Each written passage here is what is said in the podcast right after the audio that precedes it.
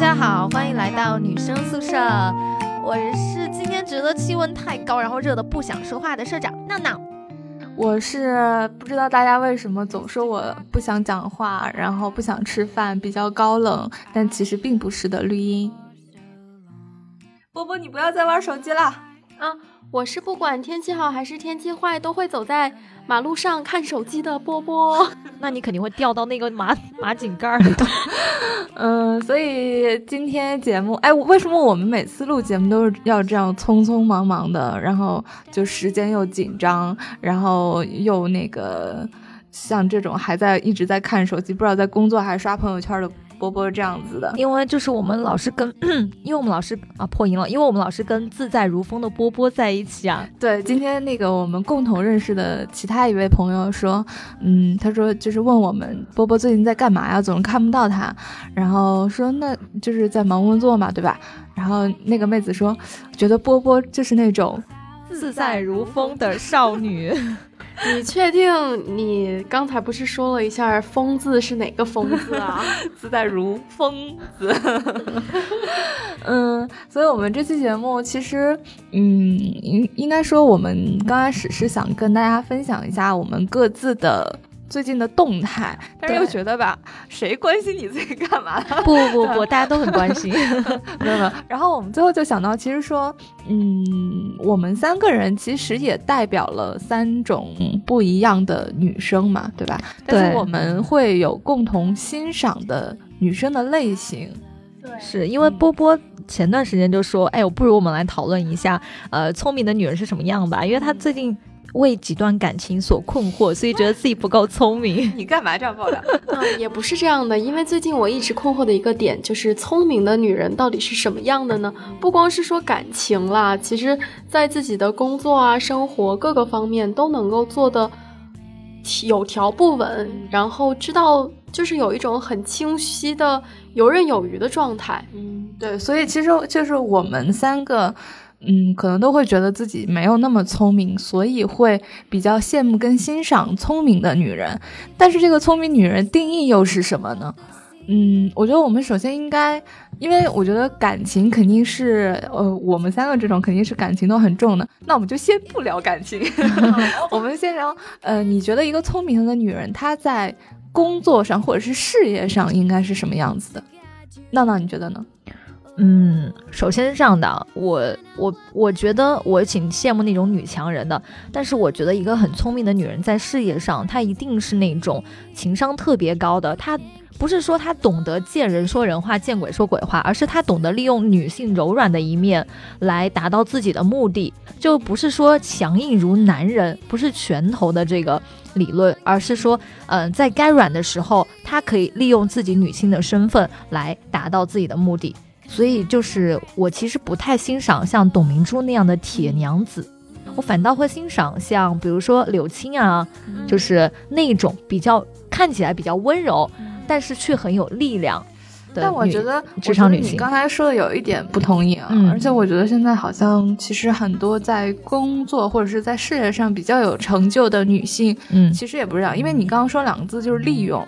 就是好像是说，比如说我遇到我当然不是说美，不是说用美色去诱惑。我知道你不是说美色的，但是但是比如说啊，就是遇到一个什么，嗯，比如说工作难题，那其实应该是你的职责范围内，嗯，但是可能你这个时候就需要想要去求得他人的帮助，但是其他人是没有义务去帮助你的。是，那这个时候其实我生活中嘛，肯定会有遇到过说有一些女性，就比如说跟自己的男同事撒个娇。那可能就成了哦，哦，你说的是这个，嗯，对吧？我我的意思就是，比如说你必须要对接两个部门，那你采用什么样的态度去来面对跟你对接的同事？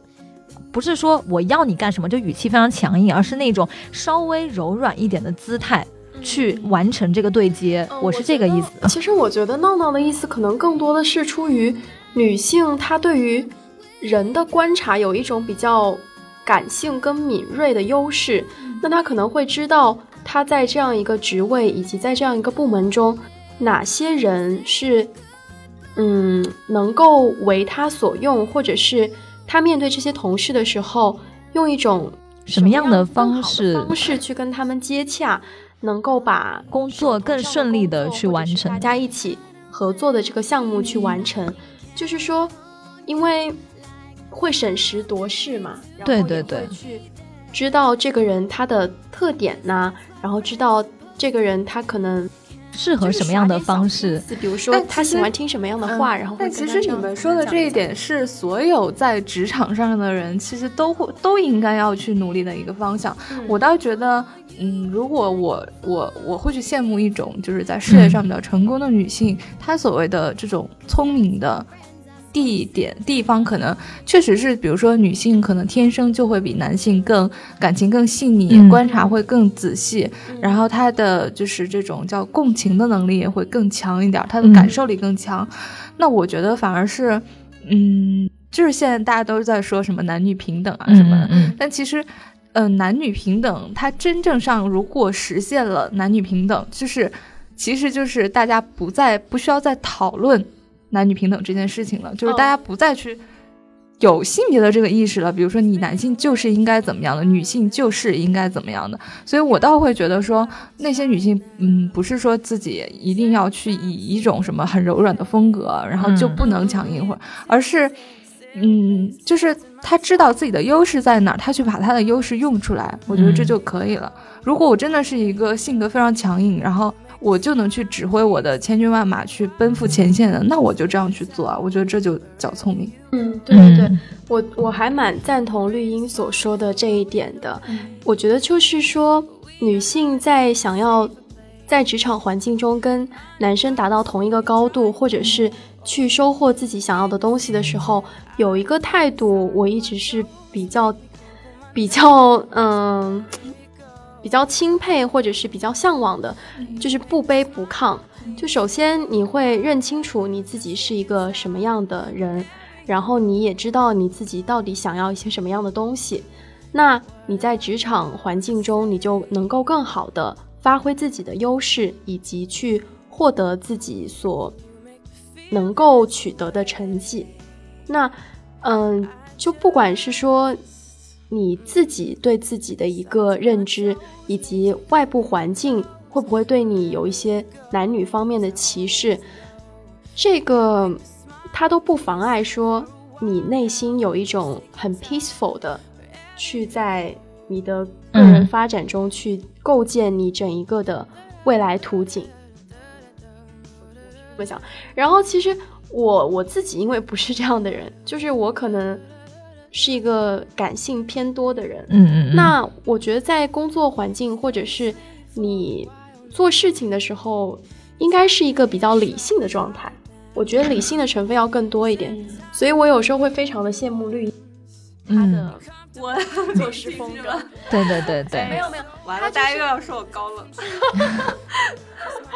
没有没有没有，其实嗯，理性是我一直在追逐的，但我我也并没有觉得自己多理性。他其实跟我跟波波比，其实已经算是很理性的。因为像我比较，我其实蛮羡慕一种人的，在工作当中，特别是女生啊，就是嗯，她其实是嗯会游刃有余，就是他安排事情都非常有条理，然后他也永远不慌不忙。你像我，经常就是。慌慌忙忙的去干这个干那个干这个，虽然我其实已经提前了好几个小时去安排这件事，但到最后总会出一点岔子，然后我又着急忙慌的去扑火，所以我非常羡慕那种，就是他能够提前预知到所有的一些结果，然后最后他能够就是非常从容不迫的把这件事情给做好，我特别羡慕这样的女生。嗯，对，其实我也非常 羡慕这样一个状态，但是我仔细回想起来，就是可能。女生在一开始步入职场，或者是男女都一样，他们在刚开始步入职场的时候，其实并没有办法一步就达到很从容的状态，除非是说这个人他就是天资很好。哎，为啥我身边的同事，我觉得大家都很从容呢？嗯，就我一个人，可能因为你是新新人吧。就是，呃，但是我觉得在职场环境中，你要到达这样一个从容的状态，可能就是你要多去学习吧。就是有一种好学还有一点就是，你可以往心宽了的方面想，就你的同事可能他们工作不是很忙吧？说得好，这个节目不会被你们领导听到。嗯呃，我觉得刚才我们讨论的其实是事业上、工作上的嘛。那我们也仅能以这种，其实我们就是工作也不长时间来的这种视角去看。那可能等我们比如说五年或者十年之后再来看，可能我们追求的东西，我们认为很聪明的那些品质也不太一样了。嗯，那我觉得，哎，刚才其实我们只是分了工，觉得是事业跟感情，就其实生活吧。对，我觉得还有一个就是，嗯，其实学习上面也会有分聪明跟不聪明，因为刚才我我觉得我讲的就是波波说刚毕业的就是男性跟女性怎么样，嗯，其实你们有没有发现就是，呃，我们在小的时候就是每天上学的时候，嗯，其实女生会比男生早熟嘛，对。就是其实基本上小小学啊，或者是初中的时候，都是女生对领先，然后等到初中后期一直到高中，就会发现很多男生的学习成绩就排到前面了。对对，而且你会发现，其实有的时候女生特别用功，也赶不上那些不怎么用功的男生。对，非常生气 啊！然后我小我就是我记得我青少年的时候特别担心一件事情，就是不知道是初中还是高中，长辈都会跟你讲。你要小心初二还是小心高二？对对对，男女分。对我妈就说你初二一个阶段，对，就是可能你初一的时候，哎，你明明比那个男生成绩要好，然后到初二，反正就是有个二的，突然你就赶不上男生了，就不知道为什么。因为那个时候可能就要开始数学有点难度了，然后物理跟化学就开始。慢慢的难度加大了，所以女生的那个理理性的就是逻辑思维能力可能就比较差一点了。嗯，所以其实回想，如果真的说学生时代啊，就是，嗯，我因为我也属于那种，就是可能看起来还一直挺努力，但实际上没有多努力的那种人。嗯，所以我觉得。就是当时你可能会很羡慕，就是哎，你看那个人怎么也成天玩啊，但是人家成绩就是好，你会觉得哦，这个人就是天赋好，就是天生聪明。但是后来你会慢慢的发现，嗯，其实比如说我在那个时候学习努力，我每天可能就是不看电视啊，然后每天就是玩的时候也给自己规定什么时候，然后把更多的精力放在学习上。其实这也是一种聪明，就是他懂得在。什么时候去用力？嗯，我读初中的时候吧，我有个学姐，她就是那种特别喜欢玩，但是她成绩永远都是年级前三的。然后我遇到她之后，我就给自己定个目标，就是我以后一定要当这样人。就当别人说起闹的时候，一定会说这个人是又会玩又会学的人，这是我的人生目标。后来经过努力吧，我到高中的时候做到了。嗯，对。我以为你要说经过努力也没做到呢，那不是的呀。对，其实有的时候说，呃，你看人家那个又玩又学啊，干嘛的？那其实可能他把他的有限的学习的时间，更多的放在了去探究怎么样高效率学习。对，其实就是聪明的人都是会用方法的人，而不聪明的人都是死学的人。呃，说到你们两个说的这个，我刚才。一直在想着绿茵说的有一个点，就是他知道在什么时候、什么地方用力。那不光是说学生时代，你们最近有没有看一部剧叫《东京女子图鉴》啊？你 已经是第三次提到这个剧了。对对对，这个剧很火。然后我可能是因为看了这部剧之后，就突然想，突然想讨论这样一个话题：聪明的女人到底是什么样的一个女孩，什么样的一个形象？那我问你啊，波波，你觉得剧里头的那个女生聪明吗？嗯，我觉得剧里头那个女生比起说聪明，她可能是运气太好了。好，因为虽然她面临的很多问题都是非常现实的问题，但是上帝给她的解决方案都太顺了。那我从看这部剧的时候，我就会想，她前期可能对于她来说，她人生，她整个生活的重心是在于她的事业跟她自我提升，她的欲望的满足，她野心不断的放大。但是到后期的时候，她会开始回想以及怀念当初跟她第一个男朋友在一起的那种很微小、很平凡、很简单的幸福。波波，这句话也是你第二次说同样一字不差的话了。哦，sorry。对啊，然后，然后我就觉得，就是那到底什么样的一个选择才会是说一个比较聪明的选择呢？我觉得没有聪明的选择吧，只是当下的环境所迫使你做出的最正确的一个选择。就是你面临的环境不一样，你当下肯定会做出那个最对你有利的一个选择。至于你说什么是聪明的选择，我觉得应该是没有这样的吧。你只能说根据环境的变化来进行一个当下对你最有利的选择，就是最聪明的选择了。嗯，所以就说到了一个点，就是聪明女人她可能是面对很多事情的时候都会做一个最优的选择。那这些最优选择积累起来，就会让我觉得她是一个很聪明的女人。那你说，就算她最终做出了每一个当下的最最优选择，那她之后会后悔吗？其实我觉得这也看每个人吧，因为我我没有看那个剧啊，是剧还是电影？剧剧。对，但是你就会发现那个就是 日本的那种这种剧，就是经常会是一个什么，呃，什么大龄不得志的一个女女生，然后就会讲很多关于她的人生选择呀，然后就是她的情感的这种，就是反正我觉得就跟其他国家的剧还就挺有她自己的那种风格的，嗯嗯，特别生活。对，至于说她什么会不会后悔啊这样子的，我觉得其实，嗯，对于自己做出的选择。可以遗憾，但是不后悔，其实也是聪明女人的一个标志、一个特质吧。就是，嗯，可能我时下做的是面对一个两难的境地，然后我做了其中的一个选择，但是可能我之后会发现我的选择选择是错的，或者是有遗憾的，但是我不会把大量的时间用于懊悔，对。对对对，就会坦然接受它，然后并且反思一下，下次不要再。那我觉得这是一个情商很高的表现。嗯，对啊，嗯，我觉得这样，我们那个 最后还是来聊一聊感情吧，因为我真的怕这个 这个话题一说就开始收不住。你们觉得在感情里面，什么样是聪明的女人或者女孩？那在回答这个问题之前，我先问问你们，就是你们觉得一个人会同时喜欢上很多人吗？绿茵先回答吧。我呀，对你觉得一个人有可能会在同一时段喜欢上很多个人吗？我觉得喜就是很好感是可以有很多人的，但是称得上喜欢或者很喜欢或者是爱的人，只我只会有一个，是我。但是我会理解，就是那种同时喜欢很多人的这种，就是别人的，如果是这样情况会理解。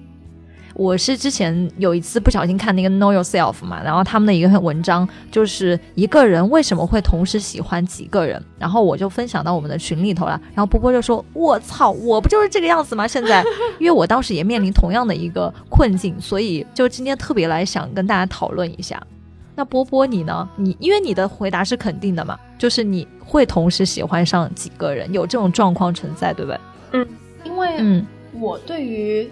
这种人的理解其实是，这种人会比较的自私、不自信以及胆小，就是自私、不自信、胆小。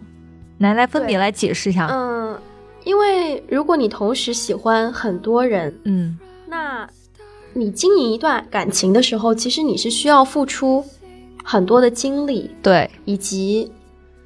有时候面对问题的话，你们双方是要共同去解决。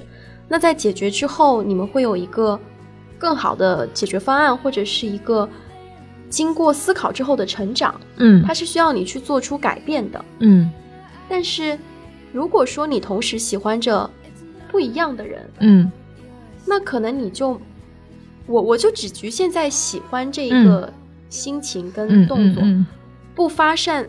不不继续延伸到接下来，你们要发展一段比较稳定的关系，就是你会一直停留在喜欢那个阶段。对，你会停留在表面的喜欢给你们带来的那种，呃，欣喜、单纯的喜悦。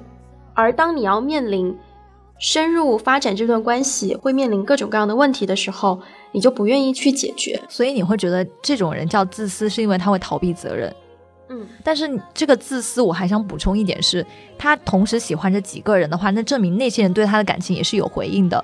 其实这也算是那种他会同时享受几个人对他的关爱吧。这就是一种不自信，我觉得，因为他可能会需要很多人给他一个喜欢他的反馈啊。所以你说的胆小，也就是说他不敢再去跟其中的任何一个去深入到一段感情当中。他怕，如果是只切这一条线的话，然后到时候会丢失掉这个人。好了，我觉得今天我和波波完全暴露在 大家面前，就是太可怕。你这是没有没有没有投资的角度上来讲，鸡蛋不能放在同一个篮子里，是吧？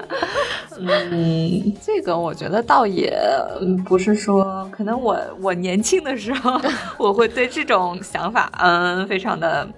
就是那个，但是现在我觉得还也可以理解了，对，也可以理解。所以每次就是当我面临很多选择的时候，我一定会问绿茵，就是因为我跟波波商量，我们俩永远都是同一个答案。但问绿茵，他永远会给你最理性的那个答案，你就会想，哦，那我是时候要定一个了，是这样。哎，我觉得我现在这个，我现在状态就是是不是真的很老，就四十老了，四十不惑的状态，你知道吗？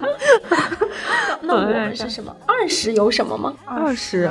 豆蔻年 没有没有，是因为我觉得就是其实人啊，永远是看别人的事情最清楚，就局外人嘛。我看自己的事情，我也那个。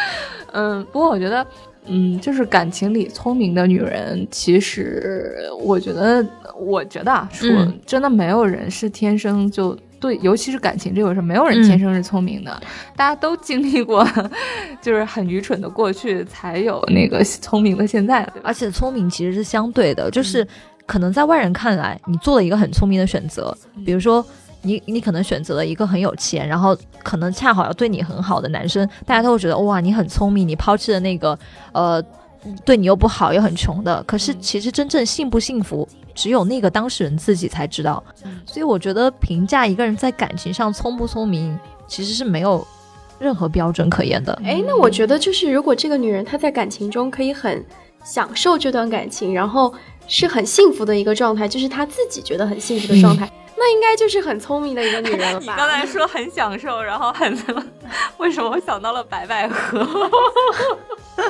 因为因为我上去她是也很幸福，因为我突然想到了一点，就是你们你们说，如果她很享受这样状态，然后她很满足，那她就是聪明的。那我问你们一个非常极端的一件事情，因为我们知道现在其实中国家暴也很厉害。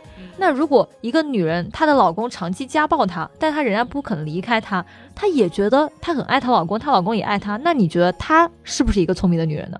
这个我觉得跟聪明不聪明没关系啊，可能就是有点，对啊，她愿意接受就接受了。嗯，那有的人就是有这种受虐倾向了，那也没没没办法。好吧，我觉得还不如讨论一下白百合。别这样，别这样。来，我们开始。我跟你讲，小心白百合告你。他哎，他到现在听这个节目，就是他的工作室什么都没有发生哎，反而陈羽凡好像发了一个那个微博，不知道等到我们结束节目播出的时候，因为我会不会又有什么收到一些小道消息，是白百合现在的工作室，他虽然没有表面的那种声明出来，但他已经开始做一系列的公关，就是把脏水泼到陈羽凡身上。那个制造陈羽凡出轨的假象，确实对，确实有很多号开始发那个陈羽凡出轨。对，其实当天晚上就有一些营销，呃，营销就是那种娱乐圈的那种什么八婆啊什么的，就已经开始在发了。娱乐圈八婆，我还在年少未知、年少无知的时候，非常喜欢白百合，而且我觉得白百合好聪明啊，因为她选择那么早。找了一个老公，然后又把小孩子给生了，对，就不会影响她的事业发展。可是白百合她跟这个老公也是因为她是小三上位啊，嗯，对，就是娱乐圈其实很复杂的，嗯，贵圈太乱。而且白百合她在媒体当中的名声其实不太好，因为她很喜欢摆臭脸，她路人的那个好感度其实不是很高，对。就是因为，但我觉得她演技也确实还好了，就属于现在还能，你要看国内的剧还能看得下去的那种。因为她选的都是小妞电影，小妞电影本来就跟她气质比较符。你看她像最近演那个什么。呃，徐静蕾导演的那个嫁者，他就完全没办法演出警察的那种气势，就是那个演技就很捉急我本来很期待他跟靳东的那个外科风云是吗？外科医生对，就是医生剧吗？本来很期待，很想看的。我现在反而担心这部剧会不会被什么不会不会，就是小道消息，他们还是会正常播出，但是可能宣传期就会受影响。对，哎呀，娱乐圈真的很乱，我觉得我们还是当个普通人吧。因为因为我看并不想红。那前段时间不是会说《失恋三十三天》这个剧组有毒吗？对呀，里边人一半都出轨了。对呀，而且很好玩的就是，嗯，这个电影马上被那个乐视买断了版权，然后要付费观看。太聪明了。嗯，资本家真的是，嗯，也一样乱。哎，你们有没有发现，其实我们今天就是做这个讨论啊，就是说我们心目中的聪明的女人是什么样子？嗯嗯，其实我们还是比较跳脱不开我们自己所处的年龄段跟生活状态的。是的，就是因为你每个阶段你所羡慕欣赏的聪明女人也是不一样。对，说不定等到我那个五六十的时候，我可能就会比较向往什么邓文迪的 那种状态。哦，我我我昨天晚上看了一篇文章，就是写斯嘉丽·约翰逊的，嗯然后讲了她的几段婚姻跟她的一些事业的态度。其实，如果要说我现阶段的一个女神，或者说是榜样和想成为的一个目标的话，那就是她，因为我觉得她真的是属于那种敢爱敢恨，然后对自己的工作又非常敬业。对自己又下得了狠心的这样的女人，就是对我来说，这个阶段的我想追求的就是敢爱敢恨，非常洒脱。对我来说，这就是我现阶段的觉得最聪明的一个女人。嗯，对。其实你一直也没有变啊，你就是想又会玩又会学。可是我不够洒脱呀，不够洒脱是我的一个一个毛病，就是所以现阶段就想成为那样的一个目标。嗯，其实我觉得年轻时候的洒脱，可能跟以后等快年老的时候的一种从容都是相通的吧。它就是关乎你内心找到了自己的一个平和的状态。对，就是你明白你自己想要什么，你才会去洒脱的抛弃一些你不想要的东西，对吧但？是其实，在明白你想要什么之前，你应该认清楚你是个什么样的人。这个好难呀，你又回到了我是谁，我要去哪，我从哪里来这个哲学问题。讨论讨论人生的节目，你又要什么熬鸡汤？心灵酵母。好，我们亲爱的绿茵来总结一下主题。在看他总结马龙，总结不了，我现在沉迷乒乓球无法自拔。呃，节目播出的时候，对节目播出的时候，我已经见过就是张继科了，然后你确定你能见到张继科吗？我确定啊，我不确定，不确定。嗯，希望我能见到张继科吧，好不好？只见到张继科，我就是一个可以让大家羡慕的女人了。我不需要 聪明，我我就可以让大家羡慕。嗯，不知道在说些什么了。哦我真的就是你说到张继科，我还是要说一下，我昨天其实已经悲伤了一天了，饭都吃不下。你也知道我我胃口很大，我的理想型朴有天要结婚了。我不知道，就是每个人在知道自己喜欢了很多年的偶像要结婚的时候是一种什么样的心情。但是昨天我是切切实实的体会到了，我没有想过有一天东方神起会结婚，就算我想过，我也没有准备好。我不能接受，不能祝福。那我跟你分享一下当年那个我喜欢的啊，就是我我对我从小追吴奇隆嘛。哎呀，我嗯，这个不是真不是我年龄的问题，这只是一个意外。